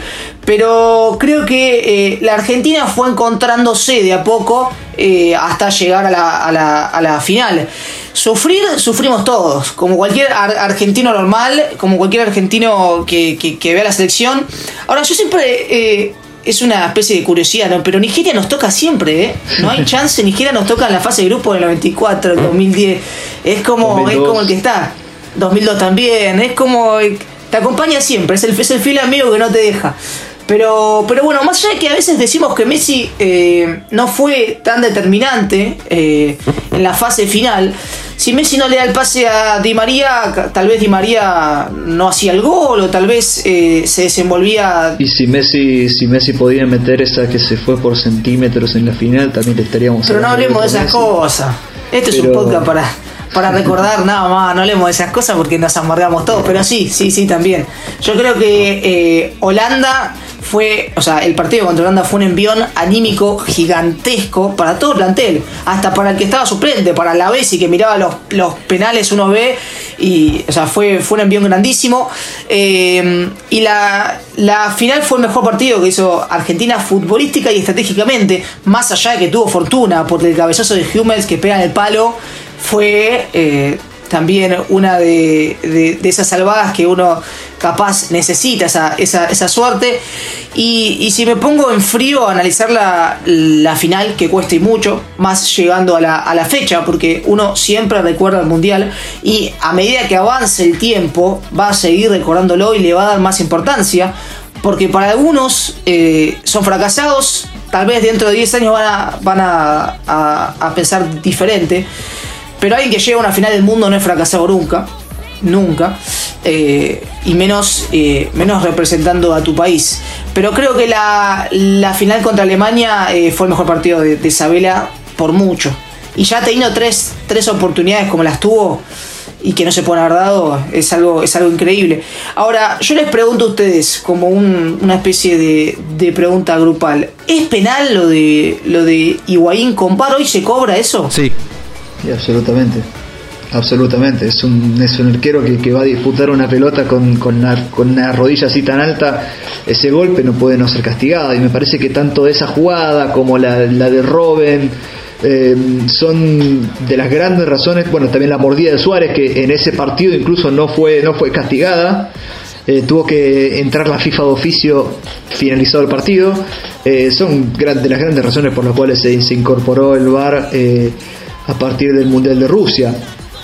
Y bueno, volviendo un poco, volviendo un poco a lo que es la Argentina, es curioso porque, bueno, estos, estos problemas quizá que tenía, que tenía Sabela con la defensa, lo va encontrando, lo va solucionando em, sobre la marcha quizás. Em, un par de cambios que hace fundamentales eh, para, para, el desarrollo de, de, la fase final de Argentina son, por ejemplo, eh, la inclusión de Martín de Michelis, que en su momento también había sido bastante cuestionada su convocatoria por, por su avanzada edad, pero así todo le terminó ganando el puesto a Federico Fernández, que no había sido de lo mejor durante la fase de grupos, así como también la inclusión de, Lucas Biglia por eh, Fernando Gago, que bueno, más allá del error eh, que le dio con Nigeria, con Biglia busca justamente asegurar más, más todavía a la selección argentina desde abajo aunque eso signifique que, pierda un poco de, chispa de creatividad eh, yendo hacia adelante. Pero incluso hay que tener en cuenta que, con, que, llega a la final también Argentina con dos jugadores, eh, perdiendo dos jugadores que eh, hubieran sido fundamentales si estuvieran sanos, como es el caso primero del Kun Agüero que es un jugador que había llegado ya en ese mundial con eh, muchos problemas físicos, se hablaba también de otros problemas personales, aunque eso sea más eh, conjetura que otra cosa, pero que, bueno, que siempre estuvo entre algodones durante ese mundial y que quizás no pudo demostrar el potencial que había demostrado durante las eliminatorias. Y Di María, que incluso eh, había recibido una, una carta del Real Madrid el día, la noche anterior al partido, pidiéndole expresamente que no juegue para llegar eh, en condiciones a, a, la pretemporada del club merengue, cosa que, bueno, obviamente se, cuando se supo generó muchísima, muchísima indignación en el círculo, en el círculo del seleccionado, pero así todo eh, surgieron jugadores que que demostraron tener mucho oficio y mucha, mucha altura para, para las circunstancias, como lo fueron Ezequiel Lavesi y Enzo Pérez, y que, bueno, de hecho fueron algunos de los mejores jugadores eh, en, esa, en esa final, a pesar de todo. Sí, eh, yo creo que, a ver, Argentina arrancó jugando mal contra Bosnia, es cierto, que en la fase de grupos Messi se llevó el equipo al hombro, em, tanto contra Irán, un partido imposible, eh, que en realidad Argentina no supo abrir los espacios, obviamente que Irán no se, no se los dio, pero un equipo tan consolidado que llevaba con que llegaba al mundial con, con tanta trayectoria detrás eh, de, de, estos jugadores jugando juntos debería haberlo sabido entrar pero la cuestión es y esto es lo que decíamos hace un rato eh, el equipo que gana el mundial es el mejor equipo del mes de julio, digamos. Vos podés planificar durante cuatro años lo mejor que puedas, podés hacer un proceso larguísimo de 15 años como hizo este, Alemania, pero si llegás mal al mundial, eh, no hay, no hay, no hay tutía, digamos, no, no hay, no hay, digamos, no hay más que, explicar. O sea, a ver, eh, lo, tenemos que saber eh, de entrada eso. Y como ya que mencionas el Real Madrid, recuerdo lo que pasó en Rusia 2018.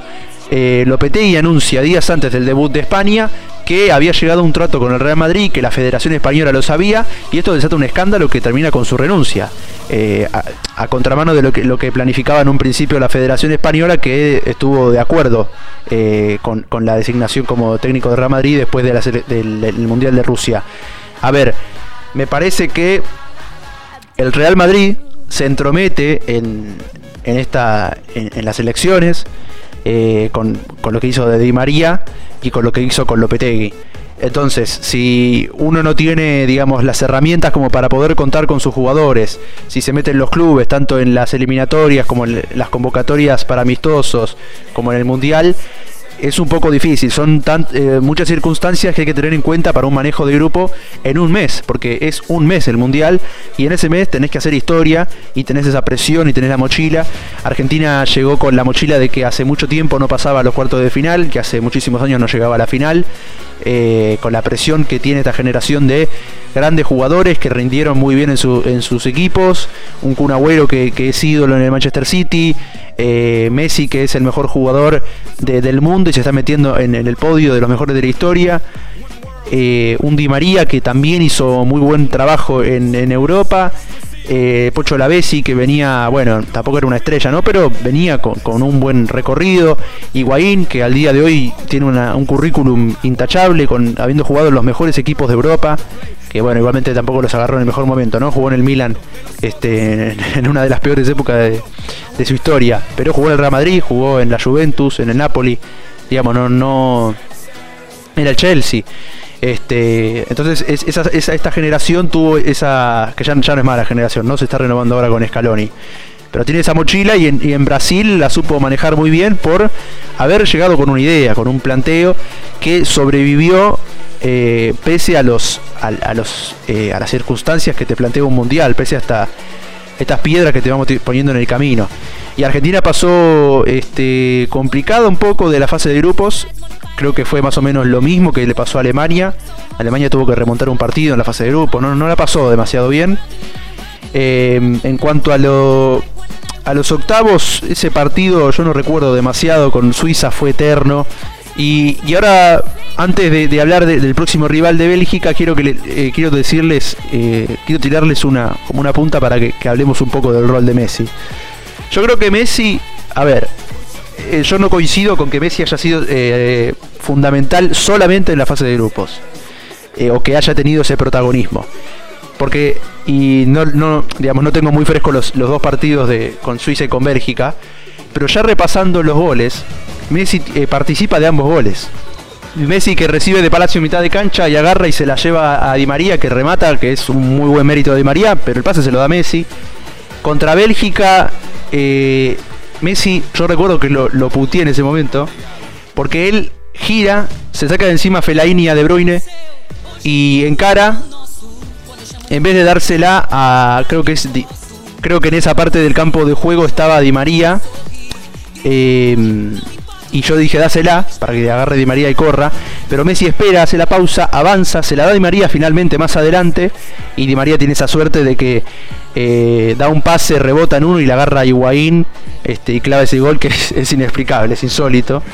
Y que Messi juega un, muy buen partido. Un gol de carambola, dijo agarro, le pego y bueno, tuvo, tuvo esta suerte. Mira, yo creo, eh, perdón que te interrumpa, eh, que Di María también, Di María eh, tuvo la mala fortuna de no jugar esa final, infiltrado como sea, por lo, por lo del Real Madrid, pero ese Di María, el de 2014 que luego eh, salió a campeón de la Champions, o sea, en el año que salió a campeón de la Champions, era, eh, era el mejor Di María. de toda su carrera, sin duda, estaba fresco, estaba rápido, estaba ágil, tiraba los centros bien, ¿no? Que tanto le reclamamos hoy en día. Un Di María un Di María que además había aprendido a jugar por el medio a partir de los cambios, eh, de, los toqueteos en el esquema de, Carleto Ancelotti en el Real Madrid y que le había favorecido muchísimo a Argentina cuando tenía que formar con ese 4-2-4 prácticamente para que Di María, Agüero, Messi y Guaín entraran en el mismo equipo. Pero bueno, es lo que te digo. Di María en fase de grupos, la verdad que no fue determinante, pero en, en la parte donde había que poner, la parte importante, donde empieza otra competición, eh, ahí, ahí se vio, ¿no? Ese acto de rebeldía, ese acto de, bueno, acá estoy, acá hice el gol. Aparte, eh, quiero mencionar que Messi da el pase en el minuto 117, ¿no? Eh, después de haber jugado una cantidad de minutos y sin embargo todavía tiene la frescura de, asistir tanto, tanto Messi como, como Di María para definir. yo me quedo también con la última, perdón, yo me quedo con la última de, de Suiza que podía haberlo empatado y fue un milagro el último tiro libre que le queda a Suiza, eh, ahí también un dios aparte. Bueno, y en, cuanto a lo, digamos, a lo que fue Messi en general en el Mundial, eh, muchos vamos a coincidir que fue el mejor Mundial de Messi, eh, por lo que concretó, porque si concretaba lo que hizo en Sudáfrica, eso hubiese sido su mejor Mundial, porque la verdad que fue increíble lo que pasó en, en fase de grupo sobre todo. Pero, a ver, fue un gran Mundial de Messi para mí, en términos generales, ya los dos goles que, hace, eh, que, en los que participa en la, fase final. Contra Holanda se apaga un poco, contra Alemania también, pero en líneas generales fue Alemania eh, contra Alemania fue mm, bueno como el, comandante así de, muchas de las jugadas de ataque insisto también tuvo esa esa pelota que que, que, que la verdad que hubiera cambiado la historia pero pero sí, tampoco hay que subestimar el rol de Messi, más allá de, más allá de que no, no, fue, no estuviera tan, tan activo como, como en otros partidos. No, no, claro. Lo, lo, que digo es, eh, digamos, el, la participación de Messi eh, me parece que se, suele reducir a la fase de grupos, cuando en realidad los otros partidos también fue muy, muy importante. Recuerdo que, eh, digamos, Courtois tenía como ese objetivo personal de sí mismo de no recibir goles de Messi eh, y que lo cumplió. Y Messi jugó un muy buen partido contra Bélgica, eh, metió su penal contra Holanda. Yo creo que dentro de todo cumplió. Cumplió y jugó, jugó muy buen mundial. Obviamente fue el mejor jugador de Argentina. Pero que no estuvo, digamos, no cumplió como se, se espera siempre, ¿no? Que siempre se le ponen estas presiones a Messi, estos objetivos, estas expectativas sobre él en un equipo que claramente no es el mismo y cuando vos no te desenvolves en el ambiente en el que te solés desenvolver, es difícil actuar de la misma manera. Sí, en gran parte ilustra lo difícil que es eh, armar un, equipo decente así de, selección, porque después de todo hay que tener en cuenta que eh, una selección eh, juega poquísimos partidos juntos, juega cada mes y medio en la fecha FIFA, el seleccionador apenas pasa de a dos semanas con, el plantel. El resto del año los jugadores obviamente están con otro grupo que, juegan semana a semana, se comprenden, se pueden pues tienen este, este margen para experimentar, no cuentan con la misma presión tampoco. Así que eh, en gran parte se puede explicar eh, la, la, dificultad que tiene, que tiene Messi así para, para rendir en este, en este contexto porque bueno justamente el contexto la situación cambia todo el tiempo. El ciclo Sabela quizás fue em, eh, encontró Messi una regularidad que en casi ningún otro momento de su carrera con la selección argentina desde su debut con Peckerman eh, hasta la fecha haya encontrado antes una, unas eliminatorias de principio a fin eh, con el mismo director técnico y con, con las mismas instrucciones tácticas, eh, es, es algo que, bueno, que claramente se vio exactamente lo contrario en las próximas eliminatorias para Rusia 2018. Y, y bueno, eh, hay, que tener, hay que tener en cuenta y hay que tener en cuenta que, bueno, como dijiste, eh, un mes es un mes. Messi también llegaba eh, con algunas preocupaciones eh, físicas al, Mundial de, Brasil, no hay, que, no hay que olvidarse, creo que también tenía que infiltrarse para, para poder jugar a un nivel similar al 100%. pero, pero sí, no hay, que, no hay que subestimar el rol de Messi, después de todo fue también uno de los máximos goleadores de, ese Mundial con cuatro goles, cuatro goles en, en siete partidos. Así que Así que bueno, hay que ver, digamos, eh, si, si, puede conseguir esta, esta oportunidad a futuro, pero, pero si, si el, legado de Messi fuera lo que demostró hasta, hasta el momento con la selección, este Mundial 2014 definitivamente no puede ser visto con, otro, con otra imagen que no sea con una imagen, de, con una imagen positiva, mantener la cabeza en alto. Bien, y yo creo que no, no vamos a hablar mucho sobre la final más que lo que dijimos recién, de que pues, fue el mejor gol de. el mejor, perdón, el mejor partido de, Argentina en lo que. en el mundial. Eh, el único gol que recibe Argentina en las fases finales en esa. en ese partido, en el Maracaná. Eh, un partido que, tuvo. Argentina tuvo sus chances. Eh, yo no respondía a lo, que decía Juani sobre el penal de, de pero. para mí fue penal claramente. Higuaín nunca lo mira Neuer, nunca lo mira, que es lo que él sostiene. Eh, nunca lo mira Neuer y me da bronca cuando uno viene y dice en Twitter, no, yo juego al fútbol y eh, cuando te enseñan a atajar te enseñan a que tenés que salir con la rodilla arriba. Bueno, pero es falta, es falta hermano, o sea, salte con la rodilla arriba en la cara y Guaín nunca lo mira y claramente es una jugada de, de penal. Pero me parece que está bien cerrar acá este debate, este análisis, este recorrido que hicimos de Brasil 2014. No sé si ustedes quieren agregar algo sobre la final. Este episodio está saliendo hoy 13 de julio, que se cumplen 6 años de la final de Brasil 2014, el final de un mundial que para mí es el Italia 90 de, esta generación, de la generación sub 30, si se quiere. Una, una forma de, digamos, de de levantarnos de, muchas derrotas, de, actuaciones desastrosas como fue la del 2002, eh, procesos insólitos eh, con muchos entrenadores. Esto fue un proceso que se terminó de culminar después del Mundial, que fue el proceso de, la era Sabela, que arrancó en aquel partido en Barranquilla. Eh, y me parece que de ese ciclo tenemos que aprender muchas cosas, sobre todo en lo que está pasando últimamente. Y bueno, el contraste con Rusia 2018 fue, fue claro. Muchachos, ¿quieren decir algo más sobre la final? Sí, quizás eh, me parece que, como ya dijimos antes, no quiero que la final y que el resultado de la final y las polémicas de la final y las cerradas de la final eh, tapen lo que, lo que fue un mundial eh, recontra entretenido, recontra divertido, lleno de color, lleno de historias, como ya habíamos dicho antes. Cuando dijiste que, es el Italia 90 de, de los sub 30, me gustaría que fuese así porque realmente en este momento creo que se recuerda con muchísima más nostalgia y alegría el Mundial de Italia 90 que el Mundial de Brasil. Eh, la verdad que lo pregunté entre algunos eh, que, lo vivieron y que la teoría que la teoría que recibí es que el argentino se sentía mucho más en casa en Italia que en Brasil, que era como estar en jugar en la casa del enemigo.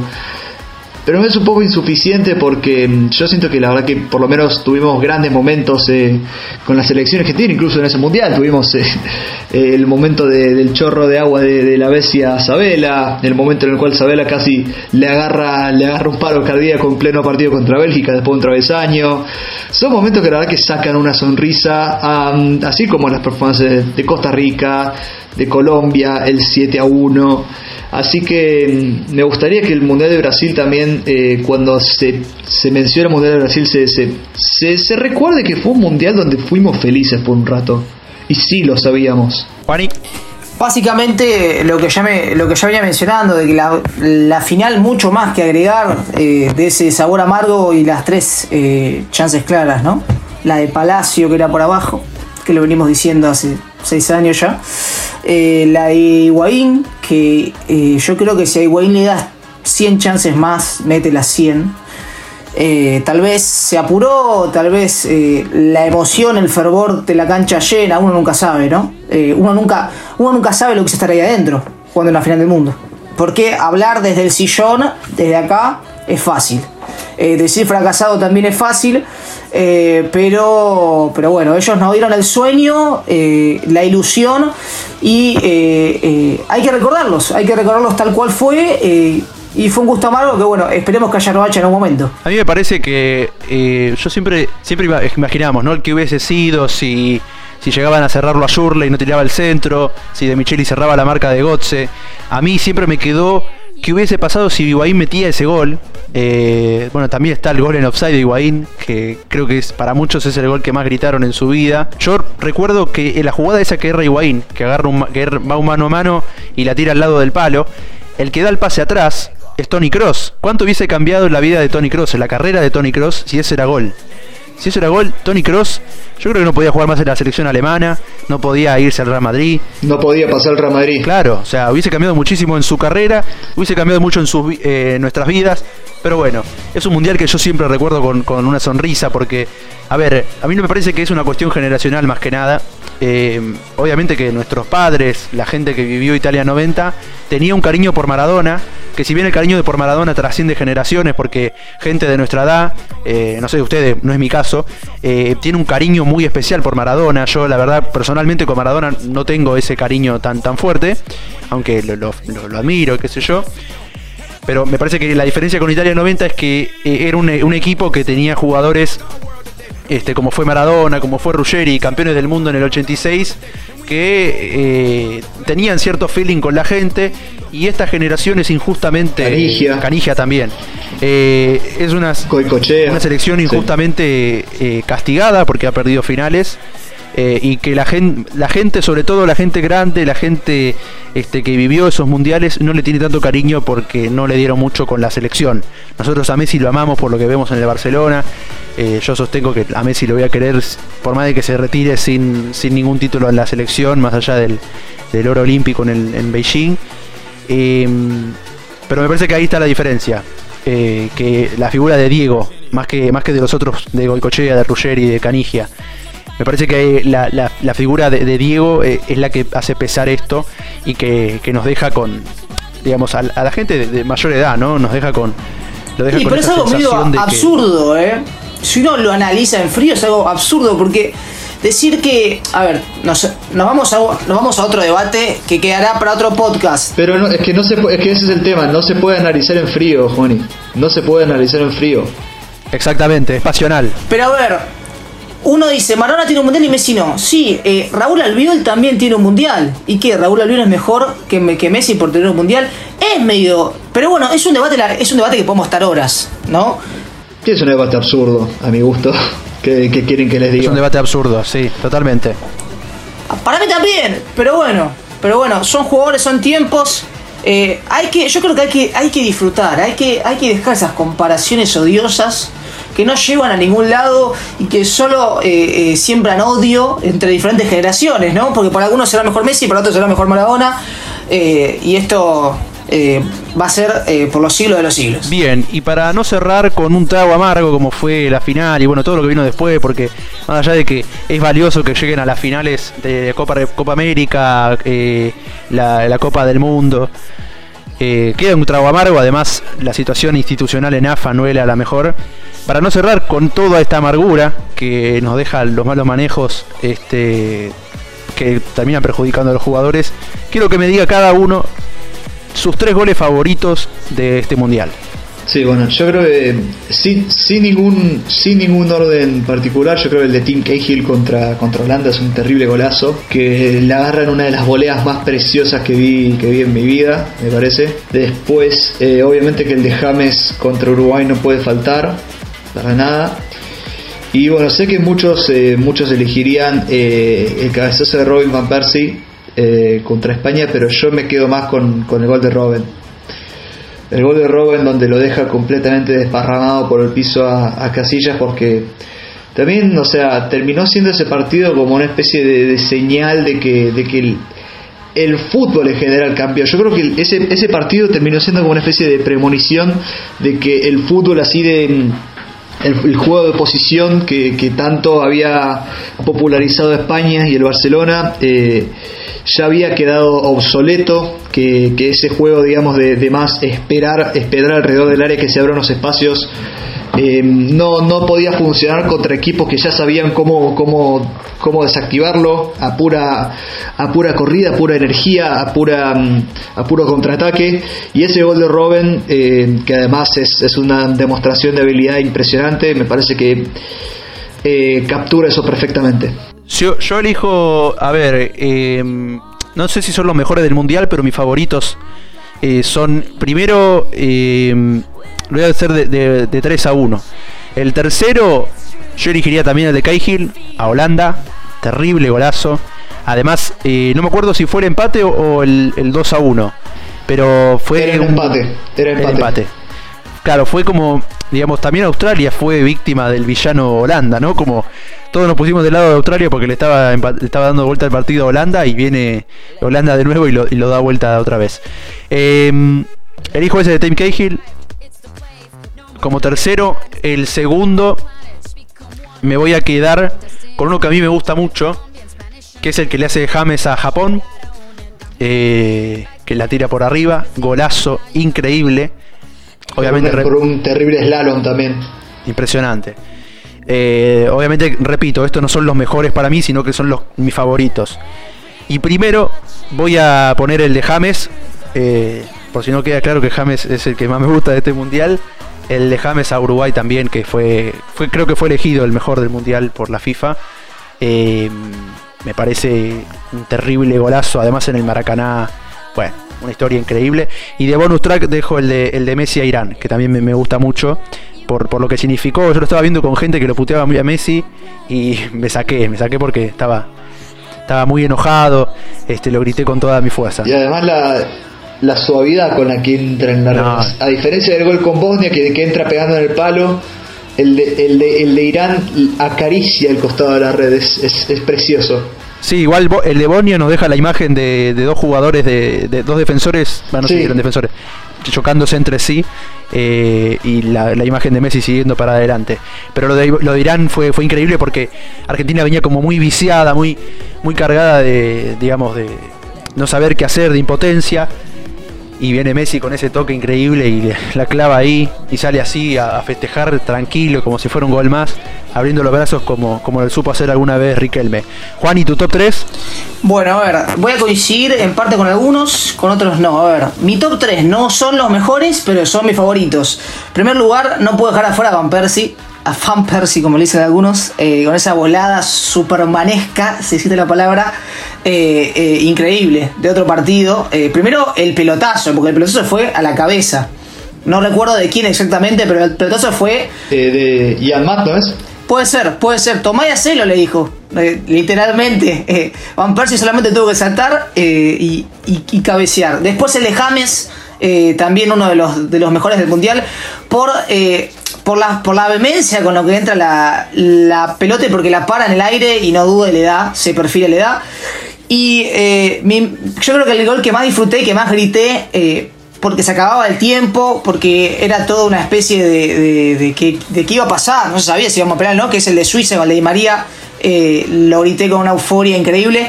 Y de, y de bonus track, ya que Juan puso uno, pongo el de Messi contra Nigeria, el de tiro libre, que el arquero cuando se quiere dar cuenta la pelota ya está dentro del Sí, pega una, una vuelta entera sobre Sí, sí, sí, no, no, no. Cuando se quiere dar cuenta, ya Messi está, está gritando el gol.